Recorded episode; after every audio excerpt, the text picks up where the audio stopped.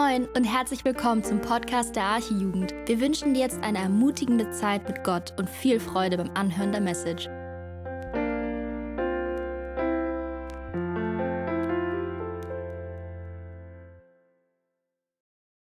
Ja, super. Schön, dass ihr auch da seid. Danke für die Zeit des Lobpreises und machen dann noch nach der Predigt weiter.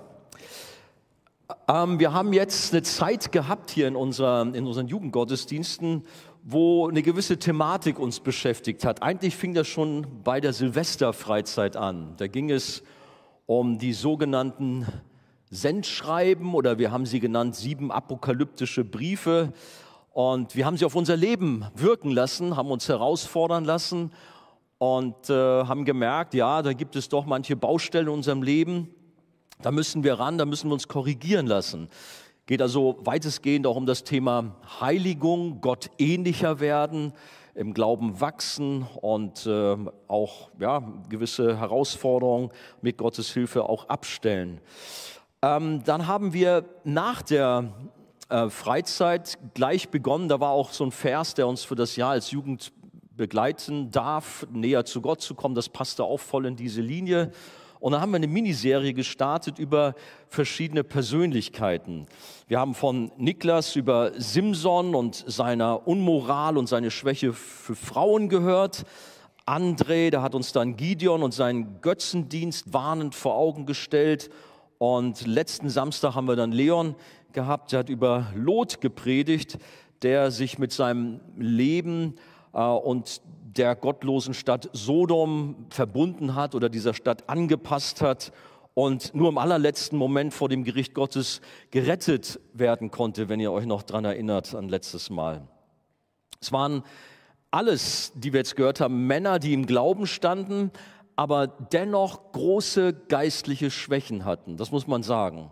Klar, mit Jesus unterwegs sind auch zum Teil, also jetzt, wenn ich an Gideon denke, unter den Helden, äh, Hebräer 11, Helden des Glaubens aufgezählt, aber doch sehr schwach auch wiederum, was gewisse Thematiken angeht. Ähm, ich habe ein Buch in die Finger gekriegt, darauf fußte auch so ein bisschen die Thematik, das hat den Titel Unvollkommene Heilige. Ja, so wie wir alle sind. Die Bibel sagt, wir dürfen uns Heilige nennen, die wir zu Jesus gehören, aber wir sind nicht perfekt. Wir sind unvollkommen. Das ist ein Buch von Pastor Erwin Lutzer. Und ähm, ja, kein Kind Gottes ist vollkommen. Aber die Frage ist letztendlich nicht, ob wir vollkommen sind, sondern was uns auch heute Abend noch beschäftigen soll, ob wir auch wirklich zu Jesus gehören. Ja, gut, reden wir immer wieder davon aber heute so gehört das auch nochmal zum Thema. Denn ich muss ganz ehrlich sagen, was auch mich als hauptverantwortlicher Jugendpastor manchmal umtreibt, klar, eine riesengroße Jugendgruppe. Und dann guckt man so, ja, bist du deiner Verantwortung gerecht als Hirte dieser Riesentruppe oder auch das Jugendleitungsteam? Wenn man dann auch so schaut, naja, da sind so manche jungen Leute auch dabei oder auch an der Peripherie der Jugend. Ihr Lebensstil, ah, der sieht nicht unbedingt immer so aus, als wenn sie wirklich mit Jesus unterwegs sind oder zu ihm gehören. Und man, ja, man betet, man ringt. Die Bibel hat ja auch manche herausfordernden Bibelstellen. Eine ganz besonders die auch mich immer wieder auch in Glaubenskrisen mal so gecatcht hat und herausgefordert hat. Die finden wir in Matthäus Kapitel 7, 21 bis 23. Da steht nicht, also Jesus hat das dann gesagt, nicht jeder, der zu mir sagt, Herr, Herr, wird in das Reich der Himmel eingehen, sondern wer den Willen meines Vaters im Himmel tut. Und dann heißt es weiter, viele werden an jenem Tag zu mir sagen, Herr, Herr, haben wir nicht in deinem Namen geweissagt und in deinem Namen Dämonen ausgetrieben und in deinem Namen viele Wundertaten vollbracht? Und dann sagt Jesus, und dann werde ich ihnen bezeugen, ich habe euch nie gekannt. Und dann kommt noch hinweg von mir, ihr Gesetzlosen. Wow, da geht es einem kalt den Rücken runter, wenn man darüber nachdenkt, dass da Leute sind, die waren sich so sicher, ah, wir sind doch die besten Superchristen. Und dann sagt Jesus, ich kenne euch überhaupt nicht. Was wollt ihr von mir? Ihr gehört gar nicht zu mir. Und wie gesagt, es bewegt auch uns als Jugendleitung immer wieder, dass man Sorge hat, Mensch, wir sind hier Samstag für Samstag unterwegs, wir machen tolle Jugendfreizeiten und alles ist eigentlich ganz super. Aber wie wäre es am Ende, wenn Leute, die uns anvertraut worden waren, auf der Strecke bleiben, wenn sie das Ziel nicht erreichen, weil sie irgendwo, ja, wie sagt man so schön, den Schuss nicht gehört haben, weil sie ein Doppelleben äh, gespielt haben, weil sie doch nicht richtig dabei waren. Ja gut, wir sind eine große Gruppe mit über 300 Jugendlichen und junge Erwachsener. Da kann man auch gut mal untertauchen und niemand weiß genau, was bei dir so abgeht, wenn du zum Beispiel auch keiner Kleingruppe angehörst. Wir haben das vorhin schon in dem Impuls gehört. Danke, Leonie, das ist etwas ganz Wichtiges. Wir haben in unserer Jugend, Archejugend 18 Jugendhauskreise und ähm, ja, ich muss dem einen manchmal auch, dem einen oder anderen manchmal auch sagen, Mensch, sorry, warte mal ein bisschen, ist leider gerade alles voll. Wir gucken, dass wir einen neuen Kreis aufmachen. Das ist manchmal alles gar nicht so einfach. Aber ich lege euch das sehr ans Herz, auch einer Kleingruppe, einem Hauskreis anzugehören. Es nützt dir nichts, wenn du zwar regelmäßig Gottesdienste besuchst und mal auch auf eine Freizeit mitkommst, aber ein Leben im Widerspruch zu Jesus führst. Jesus hat auch gesagt, wer mich liebt, der hält meine Gebote. Und seine Gebote, ja, die, die kennen wir, die sind in diesem Buch aufgeschrieben. Aber manchmal ist es dann noch so, ja, wir lieben Jesus, wir sind so dabei, aber wenn du in das Leben hineinguckst, wie gerade schon gesagt, da sind da so viele Widersprüchlichkeiten und das macht einen manchmal doch auch sehr betroffen. Gib alles für Jesus, das ist unser Appell an euch. Und ich sage euch, ich wurde manches Mal gefragt, auch wenn ich eingeladen worden bin irgendwo, um über die Arche-Jugend zu sprechen. Und wie macht ihr das, dass so viele junge Leute zusammenkommen? Okay, heute fehlen ein paar, aber ähm, da werde ich dann auch gefragt, was sind eure größten Herausforderungen oder was hat dich als Hauptleiter der Jugendarbeit besonders traurig gemacht oder auch mitunter tatsächlich ähm, ja, wirklich auch niederdrücken, niedergedrückt. Und dann ist so, wenn ich darüber nachdenke, ist immer wieder eine Sache, die mir dann eingefallen ist, wenn ich an junge Leute gedacht habe, die richtig gut dabei waren, die gut angefangen haben im Glauben mit Jesus, die sich eingebracht haben in verschiedene Arbeitsgruppen und dann doch irgendwann ja nicht mehr dabei waren, weil sie einen ungläubigen Partner kennengelernt haben oder irgendwie auf Abwege gekommen sind. Und Jesus war nicht mal die Nummer eins in ihrem Leben, ja, das hat mich manches Mal tatsächlich sehr, sehr getroffen.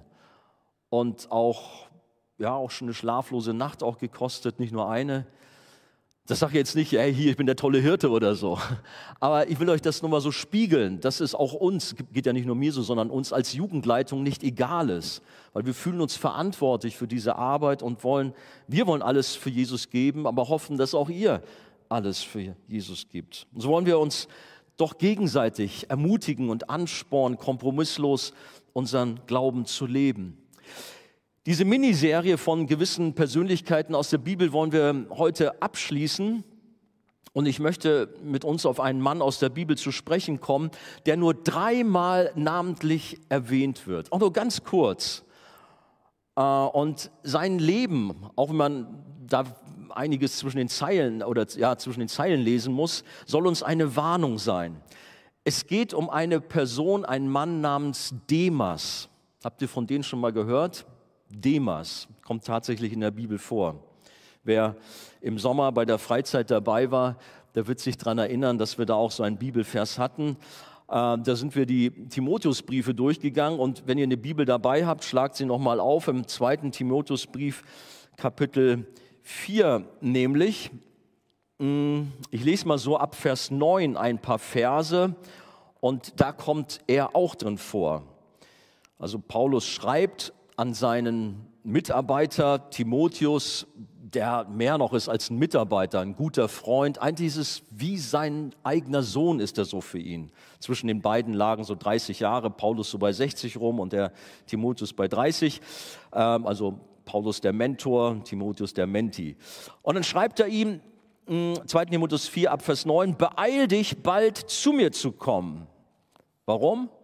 Denn Demas hat mich verlassen, weil er die jetzige Weltzeit liebgewonnen hat und ist nach Thessalonich gezogen.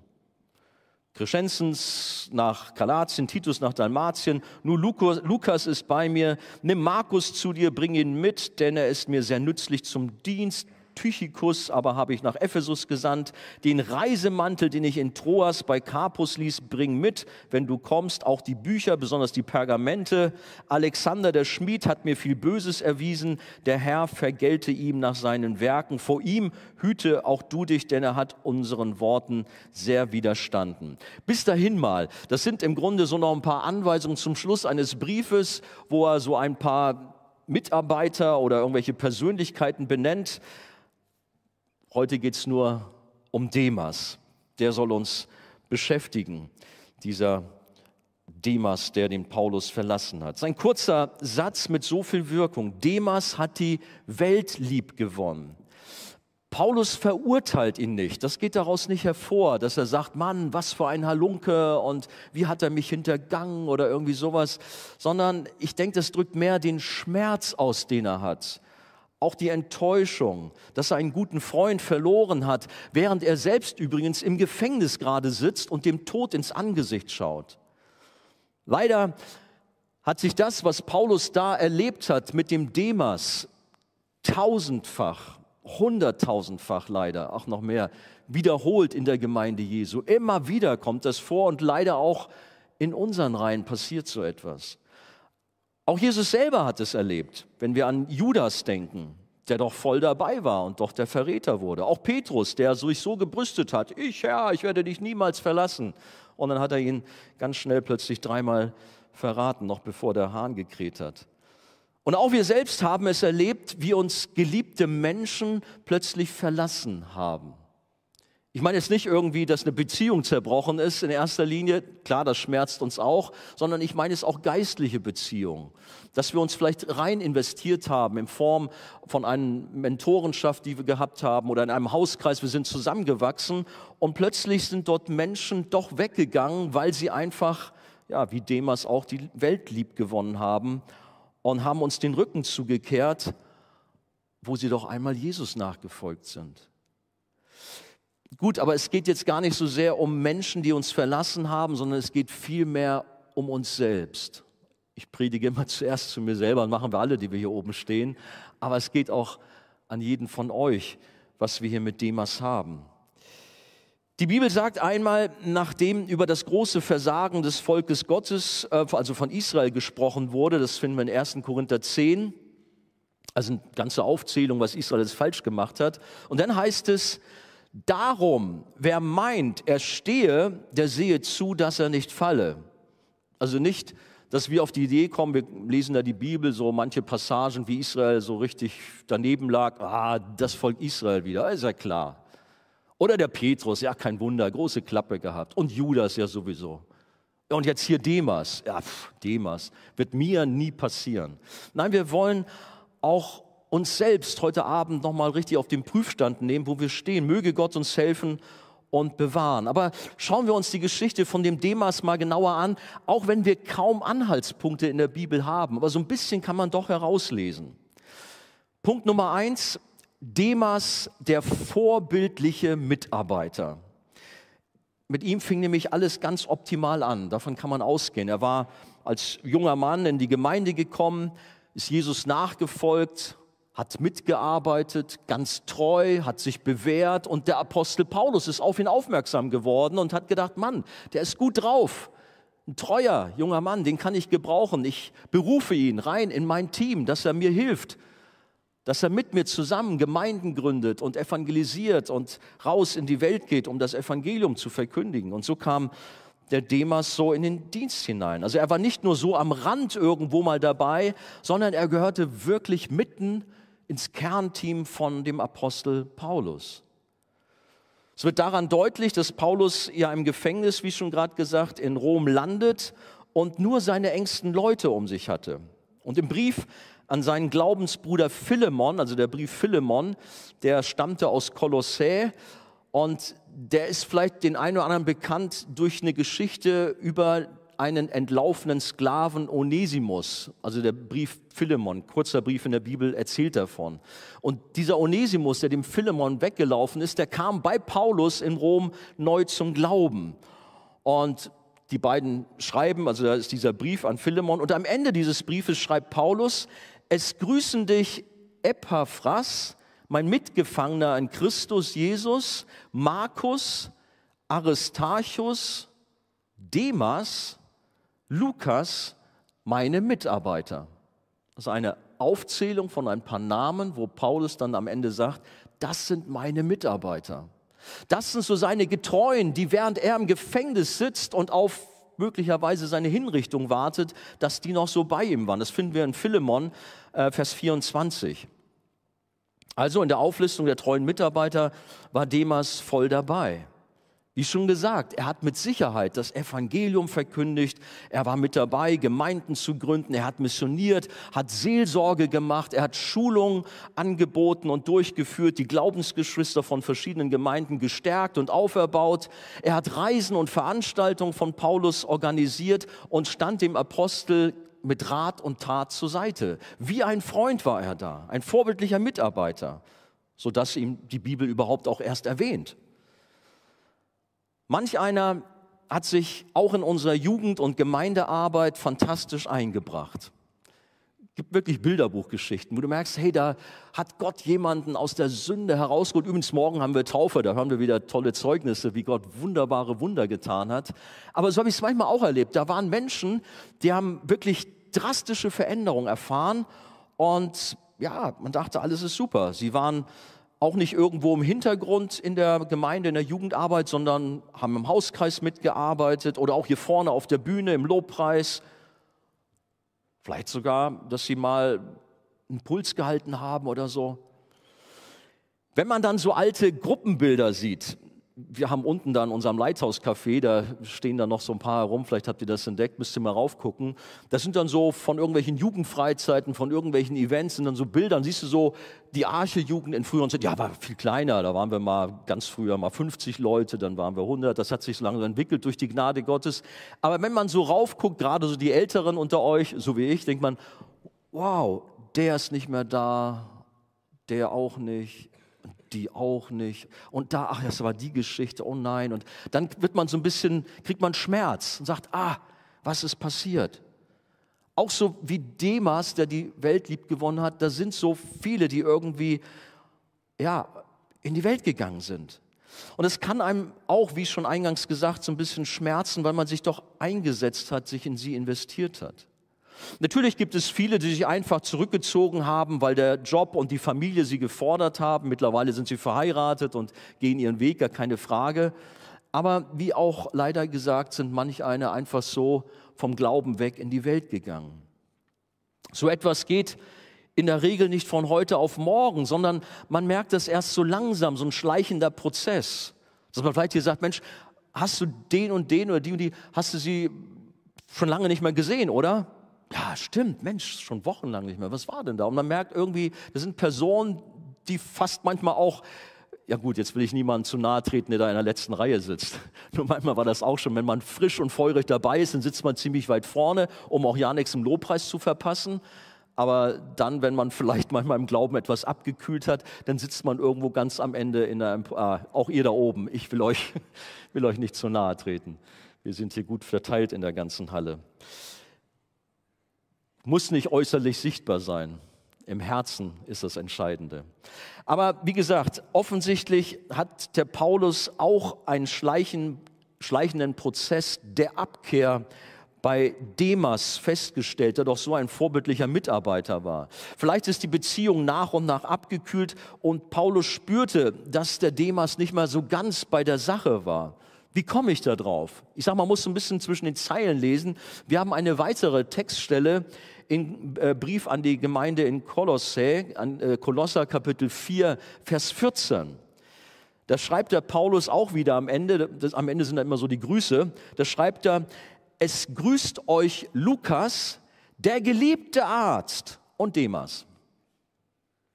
Gut, vielleicht mache ich jetzt zu viel daraus, aber es wirkt hier mehr wie ein Zusatz. Da ist Lukas, der geliebte Arzt, das wird so richtig hervorgehoben, dieser Lukas, wow, das ist so ein richtiger, toller, lieber Typ, wertgeschätzt.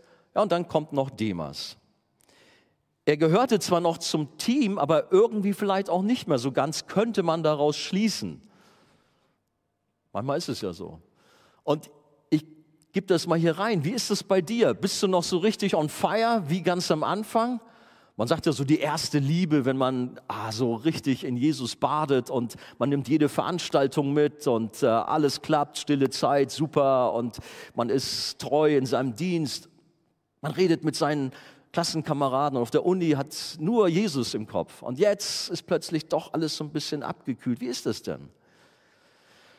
Bist du ganz dabei oder nur halb?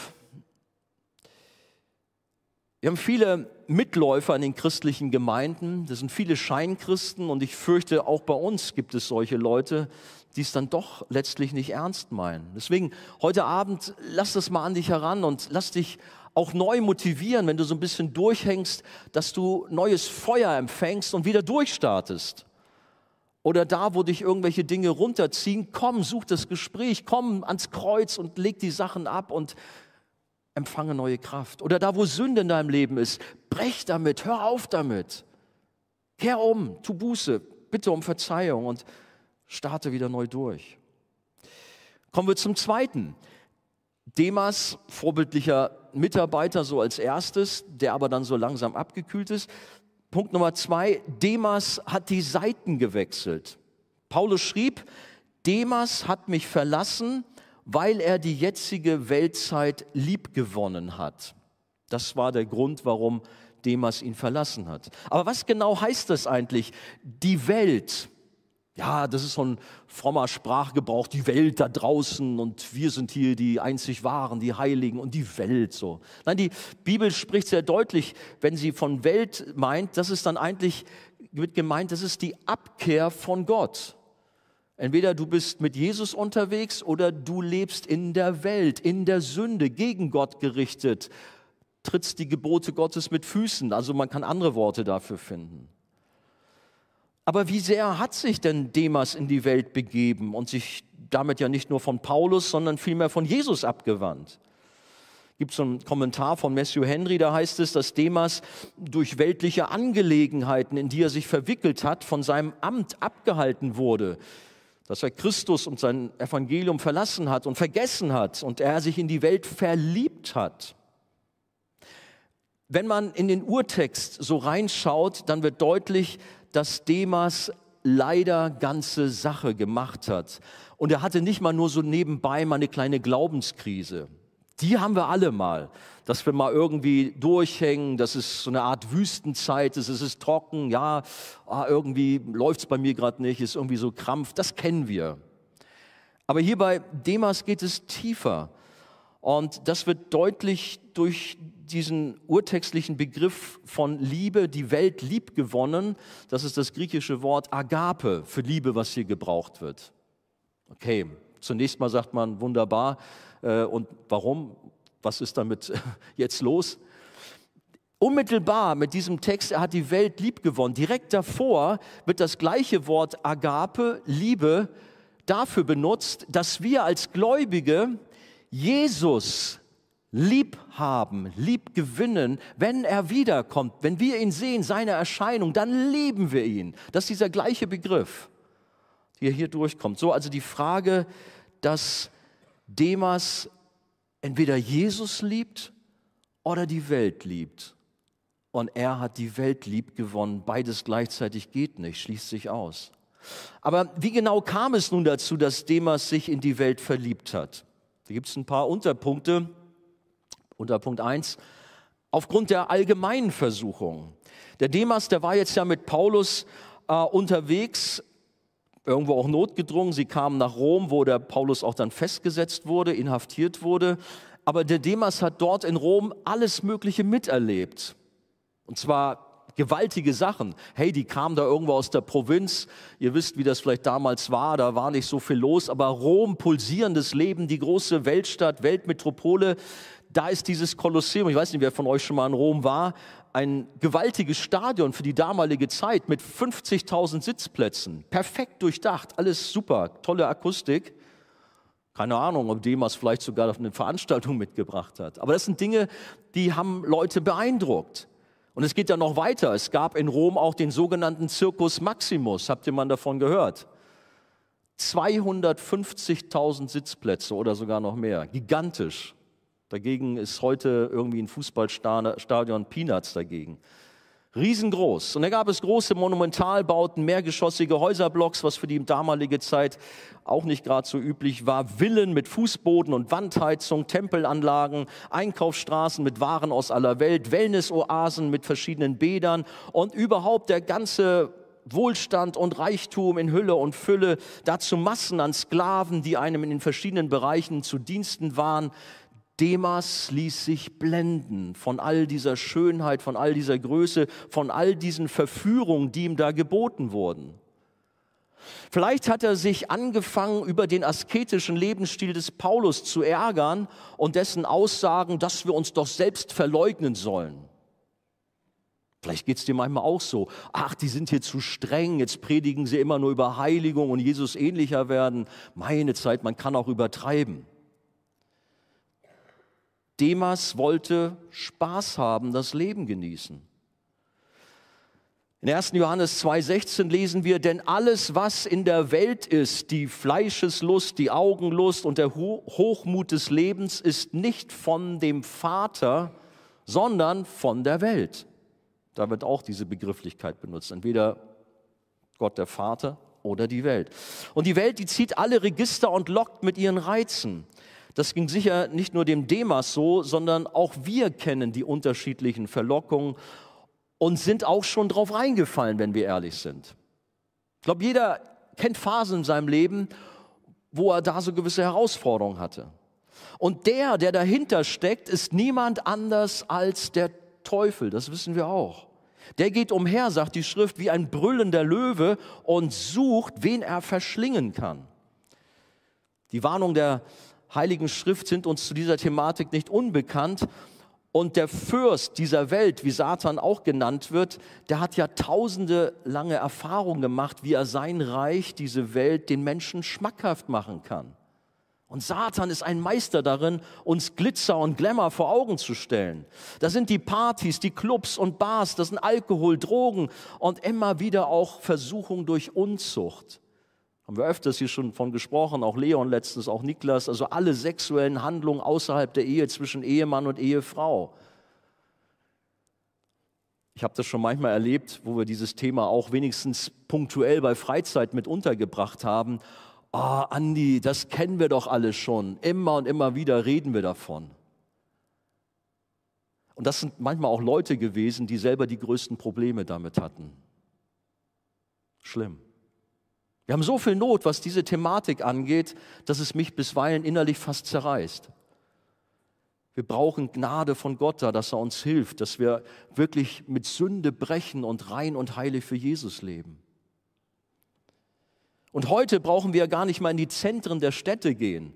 Er musste damals mitten in Rom eintauchen, um all das genießen zu können. Das brauchen wir. Wir brauchen nicht nach Hamburg gehen. Wir brauchen nicht auf den Kiez gehen. Ja, machen auch viele. Aber wir können frei via Internet 24-7 alles frei Haus geliefert bekommen.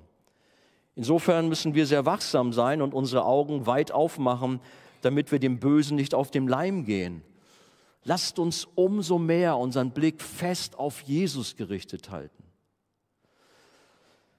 Ein zweiter Punkt, wie wir auch äh, abrutschen können, das ist aufgrund von falschen Freunden.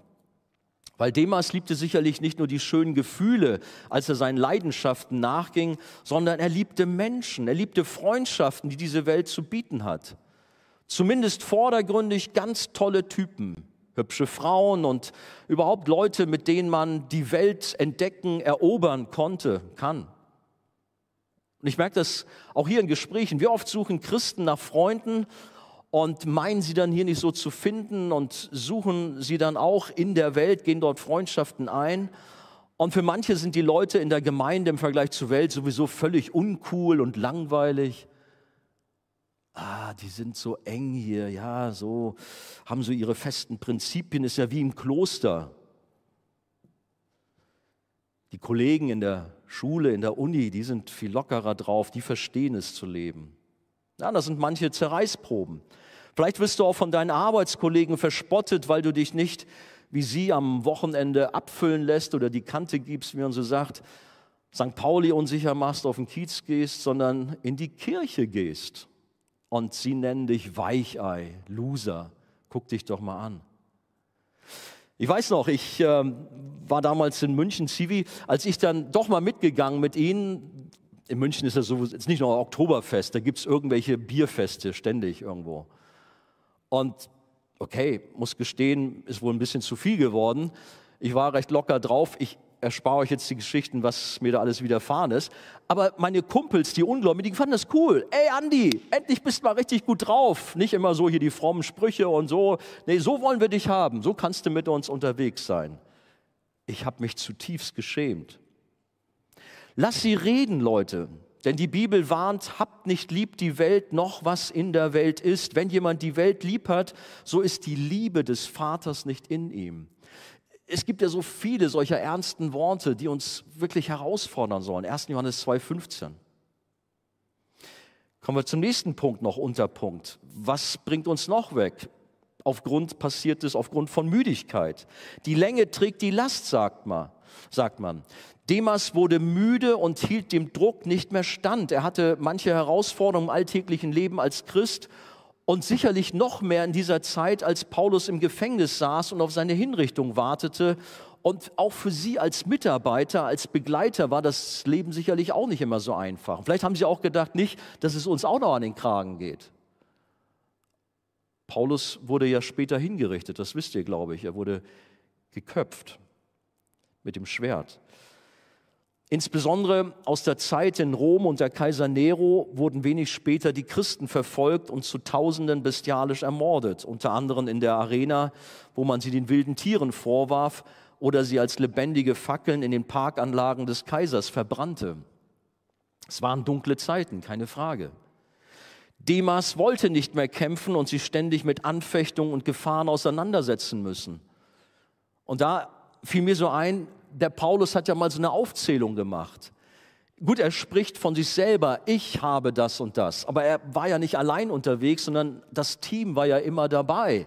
Und auch der Demas sicherlich hat da manches mit, miterlebt. 2. Korinther 11 finden wir so eine Aufzählung, da schreibt der Paulus, ich habe weit mehr Mühsal über die Maßen, viele Schläge ausgestanden, war weit mehr in Gefängnissen, öfters in Todesgefahren.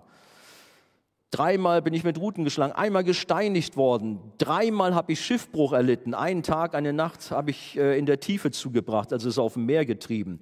Ich bin oftmals auf Reisen gewesen, in Gefahren auf Flüssen, Gefahren durch Räuber, Gefahren vom eigenen Volk, Gefahren von Heiden, Gefahren in der Stadt. Immer nur Gefahren, Gefahren, Gefahren, geht immer noch weiter. Dann Durst, fast, oftmals in Fasten, Kälte, Blöße. Zu alledem der tägliche Andrang zu mir, die Sorgen für alle Gemeinde. Da spüren wir etwas von dem Druck, den Paulus hatte. Und das galt natürlich auch für die Mitarbeiter. Das war manchmal nicht einfach. Demas war genau das, aber vielleicht leid und wollte frei sein und suchte Entspannung. Ich kann mich daran erinnern, ich nenne jetzt nicht den Namen, vielleicht werden manche von euch spekulieren und drauf kommen. Es gab einen richtig guten Heavy aus den USA, den wir alle sehr geschätzt haben. War auch schon hier bei uns. Super Predigten gehalten, tolle Bücher geschrieben. Ich weiß noch, als ich bei ihm zu Hause war, ich war sehr bewegt über die Offenheit seines Hauses, über die Familie. Und man hat viel Hoffnung in die Freundschaft gesetzt. Dieser Mann hat wie Demas die Gemeinde verlassen, die Ehe ist schlimm auseinandergebrochen. Es tat so weh, das mitzuerleben, wie ein Mann Gottes, wie man doch dachte, dass er das sei, so sein Leben an die Wand fährt und jetzt genau das Gegenteil macht und zu einem Verführer wird, um Menschen vom Glauben wegzubringen oder mehr noch in die Sünde hineinzuführen. Er hat damals, als das frisch passiert war, tatsächlich gesagt, ich habe den Druck nicht mehr standgehalten. Ich musste so eine Rolle spielen in der Gemeinde. Ich musste ja so ein starker Leiter sein. Das konnte ich nicht mehr. Und jetzt bin ich frei. Wie tragisch. Demas wollte frei sein, suchte Entspannung. Da kam ein Schiff nach Thessalonich gerade recht und er setzte sich ab. Paulus schrieb, Demas hat mich verlassen, weil er die jetzige Weltzeit liebgewonnen hat. Und dann schreibt er, und ist nach Thessalonik gezogen. Wir sind 2. Timotheus 4,10 immer noch. Entweder wir lieben Gott oder die Welt, beides geht nicht. Um das zu illustrieren, habe ich nochmal wieder was kurz mitgebracht, kleine Auflockerung. Entweder liebst du Gott, ich meine, das haben wir auch an der, an der Wand eigentlich hängen, das ist mal das Symbol dafür. Folgen wir dem Kreuz, folgen wir Jesus nach? Wir, haben manchmal so ein Kreuz um Hals, ich weiß ich selber auch ganz oft, das kennt ihr schon, in allen möglichen Variationen. Aber es nützt nichts, wenn man irgendwie einen Schmuck um den Hals hängen hat, wenn man nicht dahinter steht, wenn man keine Beziehung zu Jesus zum Kreuz hat.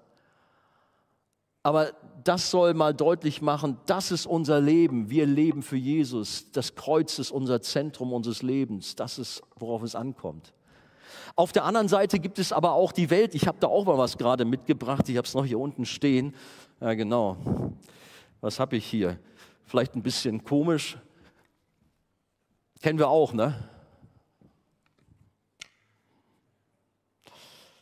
Gold. Man hat oft mit so goldigen Sachen zu tun, die locken, die so verlockend sind und denkt, wow, das ist es jetzt, das ist der Pokal, das ist der Glanz und Glamour für mein Leben. Jetzt habe ich es, jetzt habe ich es endlich gepackt.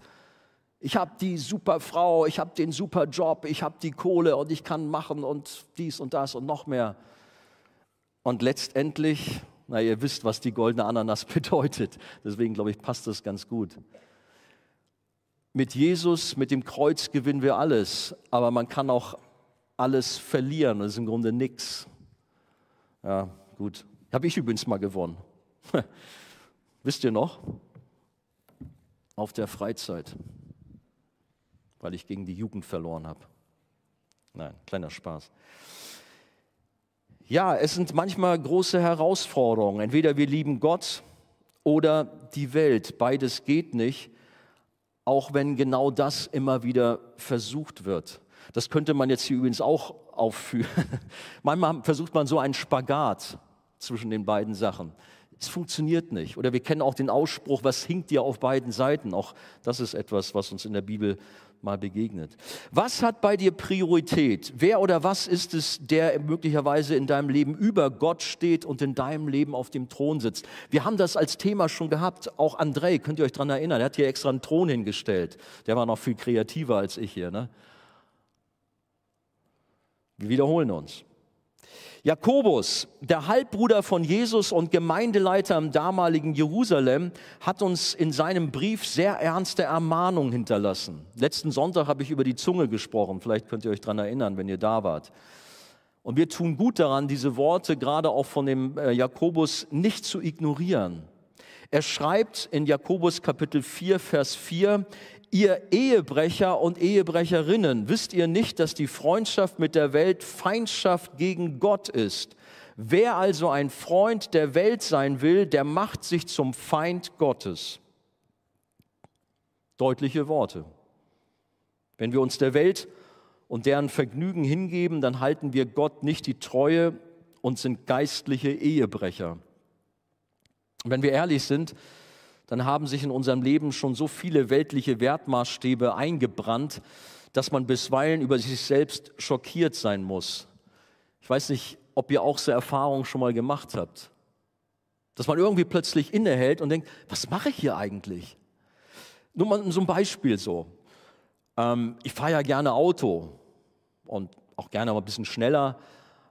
Also nicht, ja, nicht, dass ich mein Auto vergöttere oder sonst irgendwas, aber ich finde es schon ganz toll und pflege es auch und putze es und jetzt zur Zeit sieht es nicht so schön aus. Aber jetzt waren da auch so ein paar Kratzer reingekommen. Da ist uns einer, na, ach, ist egal.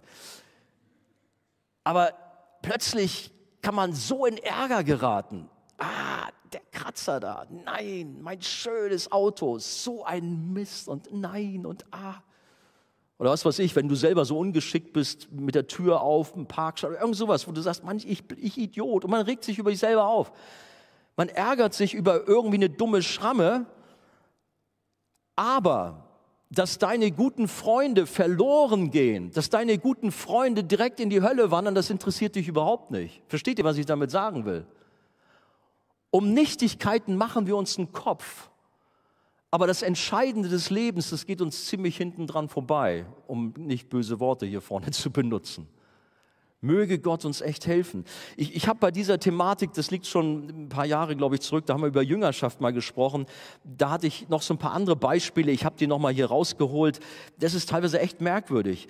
Es ist auch merkwürdig, dass wir mit großer Freude und unglaublicher Ausdauer Stunden und ganze Nächte vor dem PC, vor der Playstation verbringen oder im Chat mit Freunden oder bei Netflix, soziale Netzwerke, was auch immer.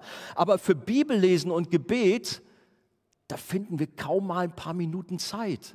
Oder? Seien wir ehrlich. Ist doch verrückt. Oder Gottesdienst. Ach Mensch, nee, jetzt habe ich doch schon einen gehabt. Einer reicht am Wochenende.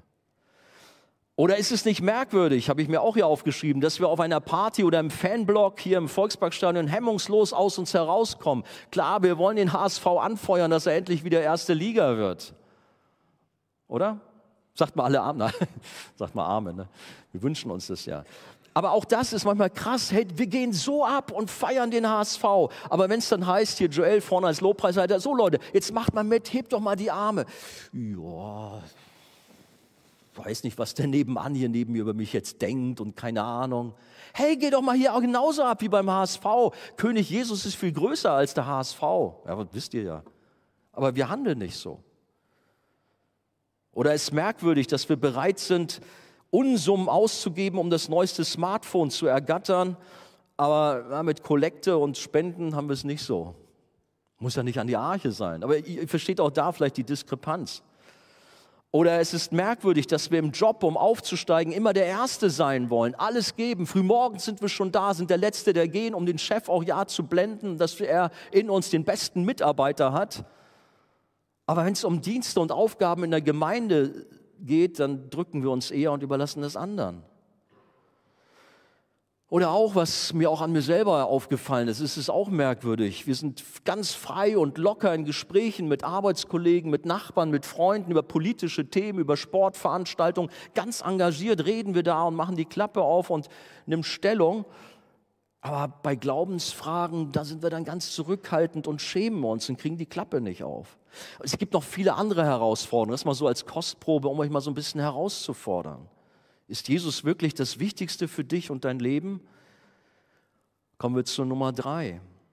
Demas, eine Frage der Entscheidung.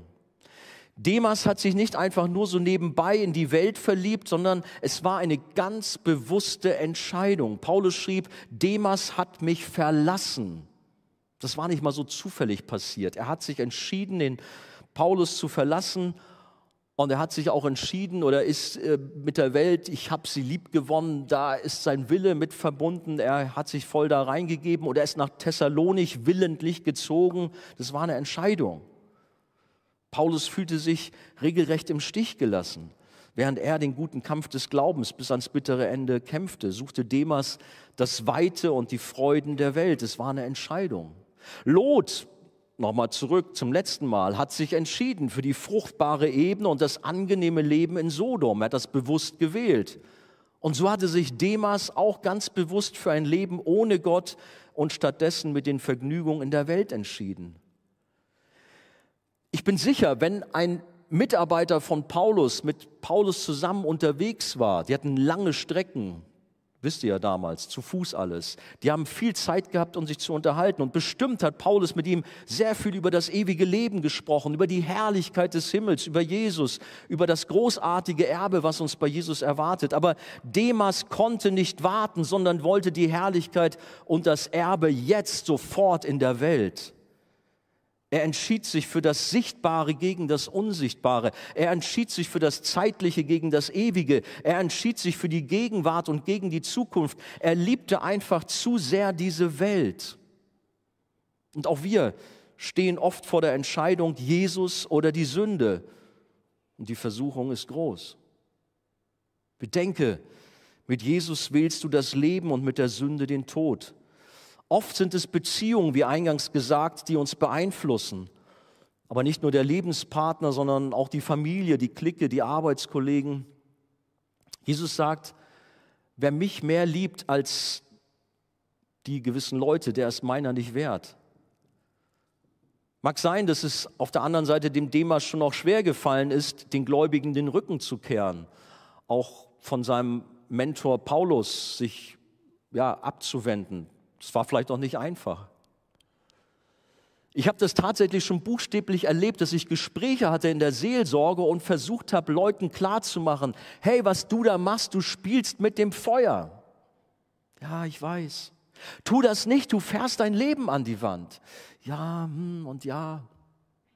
Wir haben zusammen geweint, wir haben gerungen. Und doch ist diese Person, das ist mir schon mehrmals passiert, doch den Weg in die Welt gegangen und ich konnte nur mit angucken, wie alles nur noch schlimmer wurde und die Person auch wirklich, ja, dann doch wirklich ihr Leben an die Wand gefahren hat. Möge Gott helfen und bewahren. Demas ging nach Thessalonich und machte vielleicht sogar dort Karriere. Die Bibel sagt das jetzt nicht, aber es kann sogar sein, dass er das Glück suchte und auch sogar gefunden hat. Ich habe in einem Buch gefunden, dass man tatsächlich bei Ausgrabung in äh, Thessalonich eine Namensliste von einflussreichen Persönlichkeiten der Stadt Thessalonich gefunden hat. Und ratet mal, welcher Name da mit oben drauf stand. Könnt ihr euch denken, Demas. Vielleicht war es ein anderer Demas, aber vielleicht war es auch unserer Demas. Vielleicht fand er das Glück mit einer hübschen Frau, einer schönen Familie, einem tollen Job, mit Reichtum, einer Villa mit Blick übers Mittelmeer. Er hatte vielleicht rein irdisch alles bekommen und verspielte doch alles. Er hat den Himmel verloren. Und da musste ich mich an Mose erinnern. Da war es genau andersrum. Er verließ bewusst als Prinz von Ägypten den Ruhm, die Macht, die Schätze und den gesamten Wohlstand Ägyptens, obwohl ihm damals die gesamte Welt zu Füßen lag und erhielt die unsichtbare Welt und Jesus, den er im Glauben sah, für realer und viel wichtiger als das irdische Sichtbare. Das finden wir in Hebräer 11, Vers 26. Demas leider nicht. Und was ist mit dir? Wofür entscheidest du dich? Es gibt dieses berühmte Lied, ich bin entschieden zu folgen Jesus. Ich habe die Geschichte hier mal vor einiger Zeit erzählt, dass der Autor oder der, wie sagt man, ja doch Autor dieses Liedes, wie er das Lied selbst dann gesungen hat, als es um ihr Leben ging. Verfolgung war da, seine Familie wurde umgebracht, er war auch dabei, das Leben zu verlieren. Er hat dieses Lied offensichtlich, so sagt die Geschichte, dieses Lied angefangen zu singen. Wie geht es am Ende weiter? Das Kreuz liegt vor mir, die Welt liegt hinter mir. Niemals zurück, niemals zurück. Und so ist er gestorben. Ich bin entschieden zu folgen Jesus. Nicht die Welt, sondern Jesus. Kommen wir zum letzten. Heute, ihr merkt schon, habe ich mal vier Punkte. Ich muss auch zum Schluss kommen. Demas erntet, was er gesät hat. Demas hat die Welt lieb gewonnen, aber was hat ihm das letztlich gebracht? Okay, ich habe die goldene Ananas mitgebracht, ja, so in etwa. Es war nichts. Klar, mag sein erfolgreiches Leben, aber er hatte Jesus nicht, er war verloren. Und leider gibt es so viele, die einmal euphorisch im Glauben begonnen haben, aber dann doch ihre eigenen Wege gegangen sind. Was ist mit ihnen? Die Frage geistert immer herum. Waren sie echt? Kommen sie nochmal zurück? Was ist los? An einer Stelle, 1. Johannes 2,19 heißt es, sie sind von uns ausgegangen, aber sie waren nicht von uns. Denn wenn sie von uns gewesen wären, so wären sie bei uns geblieben. Aber es sollte offenbar werden, dass sie alle nicht von uns sind.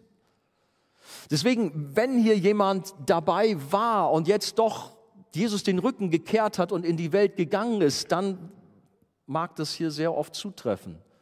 Du gehörtest gar nicht zu Jesus, sonst wärst du dabei geblieben. Ich weiß, es ist ein Spannungsfeld. Manch einer hat dann auch so plötzlich ein, eine Krise und geht in die Irre und Jesus geht ja auch dem verirrten Schäfchen zurück, hinterher und holt es zurück. Es gibt also auch durchaus natürlich wiedergeborene Christen, die auch in fürchterliche Glaubenskrisen geraten können. Der Demas ist ein Paradebeispiel eines abgefallenen Menschen. Er hat Paulus aber noch mehr Jesus verlassen und sich gegen ihn entschieden. Die Bibel sagt an einer Stelle, der Mensch erntet das, was er gesät hat, Galater 6, 7. Wir ernten im Guten wie auch im Negativen. Wenn wir auf das Ackerfeld Welt sehen, dann ernten wir Welt. Dann ernten wir Sünde, dann ernten wir Fluch, statt Segen. Denn wenn wir auf Jesus sehen, auf das Ernteackerfeld Himmel, sage ich mal so, dann ernten wir wirklich Segen und haben wirklich Glück und Frieden in Gott. Möge der Herr uns da helfen. Ganz sicher kannte Demas vielleicht auch die Worte, trachtet zuerst nach dem Reich Gottes und nach seiner Gerechtigkeit, so wird euch das alles zufallen, Matthäus 6, 33. Wenn Jesus die Nummer eins in unserem Leben ist, dann bekommen wir alles, was wir brauchen zur rechten Zeit. Vertrau auf Jesus. Vertrau auf ihn und wirf das nicht weg. Wirf nicht dein Vertrauen weg und sag, no, ich habe keinen Bock mehr, ich gehe in die Welt. So hat es Demas leider gemacht. Demas wollte nicht warten und trachtete zuerst nach der Welt und ging geistlich leer aus. Der Sog der Welt kann stark sein, Versuchungen sind groß. Demas verließ Paulus nicht aus einer Laune heraus, aber die Anziehungskraft der Welt kann durch die stärkere Kraft des Heiligen Geistes in uns gebrochen werden. Und das ist das, was ich auch bete, dass Gott auch hier Leute packt, die vielleicht gerade jetzt in so einer Zerreiß Zerreißprobe stehen. Wo soll ich hin? In die oder in die Richtung? Möge Gott Gnade schenken, dass der Heilige Geist kommt und heute Abend auch gerade diese Sündenketten in eurem Leben zerbricht und euch hilft, den Weg wieder neu zu finden. Er ist da, er hält, er hilft uns und er zieht uns auch zu Jesus. Und diesem Heiligen Geist wollen wir und sollen wir immer mehr Raum geben. Die Bibel warnt, wenn uns Gliedmaßen zur Sünde verführen, zum Beispiel das Auge, dann sollen wir das Auge rausreißen oder die Hand, dann sollen wir die Hand abhacken. Das sind ganz gruselige Worte, aber es meint einfach nur von Jesus, wir sollen radikal und kompromisslos sein, dass die Dinge, die uns vom Glauben abhalten, dass wir sie beiseite nehmen. Lieber du gehst einäugig in den Himmel, als mit beiden Augen in die Hölle. Das ist die Botschaft dahinter, Matthäus 18. Wir sind doch alle froh, wenn ein Chirurg den gesamten Krebs aus unserem Körper schneidet, sodass er keinen Schaden mehr anrichten kann und dass er nicht die Hälfte drin lässt und wir daran sterben. Das Lobpreisteam kann nach vorne kommen. Die Sünde muss komplett aus unserem Leben raus. Und es gibt herausfordernde Worte auch aus Kolosser 3, Verse 5 bis 10. Paulus fordert uns auf, tötet daher eure Glieder, die auf Erden sind, Unzucht, Unreinheit, Leidenschaft, böse Lust und die Habsucht, die Götzendienst ist. Um dieser Dinge willen kommt der Zorn Gottes über die Söhne des Ungehorsams. Unter ihnen seid auch ihr einst gewandelt, als ihr in diesen Dingen lebtet. Jetzt aber legt das alles ab. Zorn, Wut, Bosheit, Lästerung, hässliche Redensarten aus eurem Mund lügt einander nicht an, da ihr den alten Menschen ausgezogen habt mit seinen Handlungen und den neuen angezogen habt, der erneuert wird zur Erkenntnis nach dem Ebenbild dessen, der ihn geschaffen hat. Herausfordernde Worte. Jesus nachzufolgen kostet nichts und doch alles. Bist du bereit, für Jesus alles zu geben? Niemand hat uns versprochen, dass der Weg mit Jesus leicht sein würde, aber Gott der Heilige Geist ist an unserer Seite und hilft uns und gibt uns immer wieder neue Kraft und bringt uns sicher ans Ziel. Ja, es gibt Durststrecken und vielleicht steckst du gerade in so einer drin. Es gibt Herausforderungen. Dann heißt es auch, er gibt den Müden Kraft und Stärke genug dem Unvermögenden.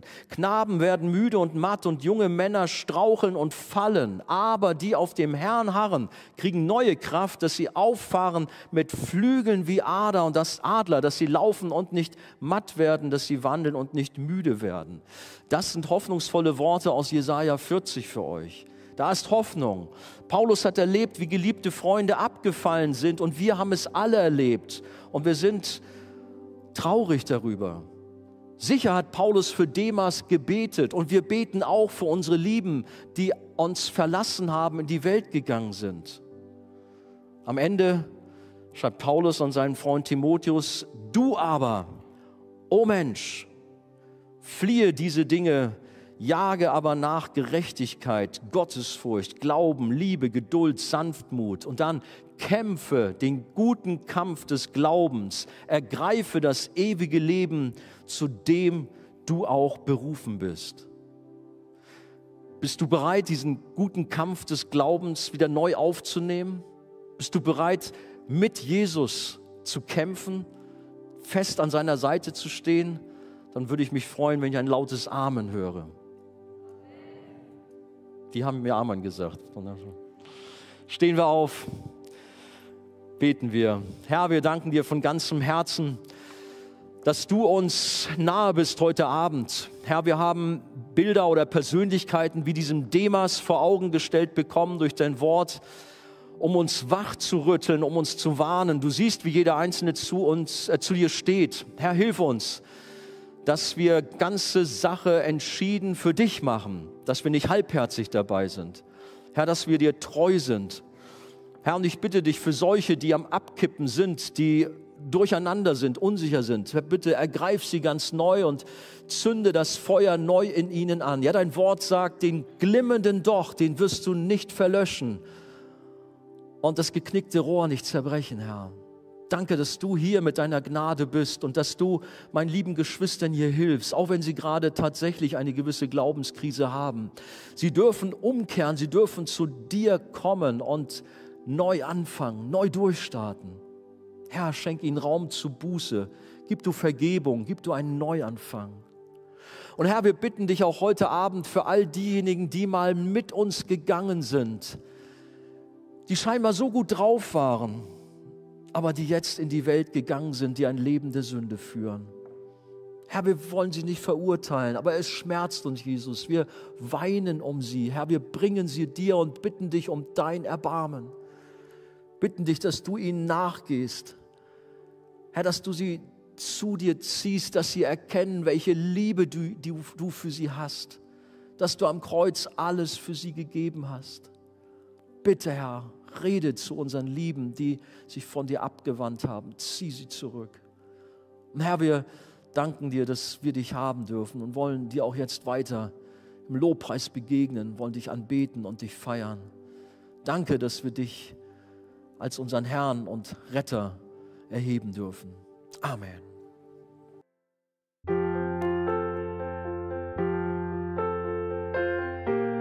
Wir freuen uns, dass du heute mit dabei warst.